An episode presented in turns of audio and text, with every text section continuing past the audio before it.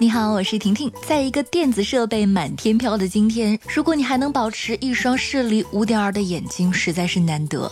婷婷看了一下周围的同事朋友，能够不戴框架、不戴隐形眼镜的真的越来越少。婷婷本人呢，就是近视，就是那种摘下眼镜，你跟我迎面走过来打招呼，我一定没有回应的。因为真的看不清。据统计，我国小学生的近视率为百分之四十，而零到十八岁的城市青少年的近视率则高达百分之八十。现代电子设备泛滥，随处可见的屏幕被认为是近视率提高的罪魁祸首之一。那么，如果在没有电子屏幕的古代，还会有人近视吗？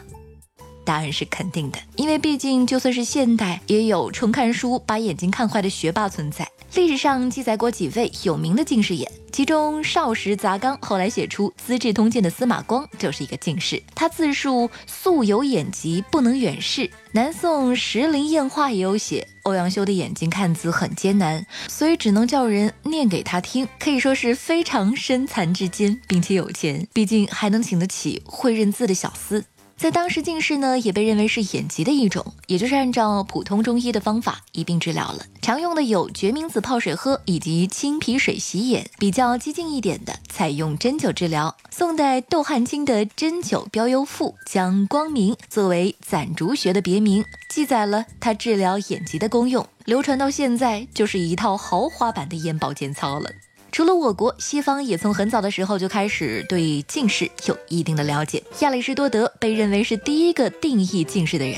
那个时候，他发现近视眼患者的一个规律，就是他们眼球更为突出。这已经基本与现代医学对于普通近视的成因相一致了。没有患有近视的正常眼球呈现球状，眼睛的视觉成像能够正好聚集在视网膜上，而近视眼使得眼球畸变突出，成像在视网膜之前产生模糊。于是亚里士多德认为，按压眼睑能够短暂的使视觉成像更加接近视网膜，使看的东西能够更加清晰一些。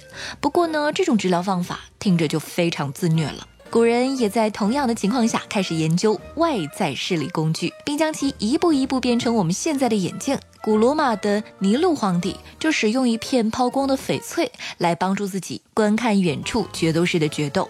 同时有记载称，他用装满水的鱼缸来帮助放大印刷出来的字。这一做法在当时的民间也很流行，学究们都依靠这种原始的放大镜来帮助阅读。也有说法称，十二世纪的中国官员会在判案的时候佩戴两片石英晶片做的眼镜，主要目的呢是为了让人看不清他的眼睛，以此来提高威严。现在普遍认可的第一个眼镜是在一二六八到一三零零年之间由意大利人发明的，当时还并没有完善的验光技术，因此呢，所谓的眼镜也不过是两片被连在一起的放大镜，甚至连支撑的脚架都没有。同时，也诞生了单片眼镜，也就是影视剧里经常出现的用链子拴在口袋里，要用的时候才拿出来夹在眼睛上。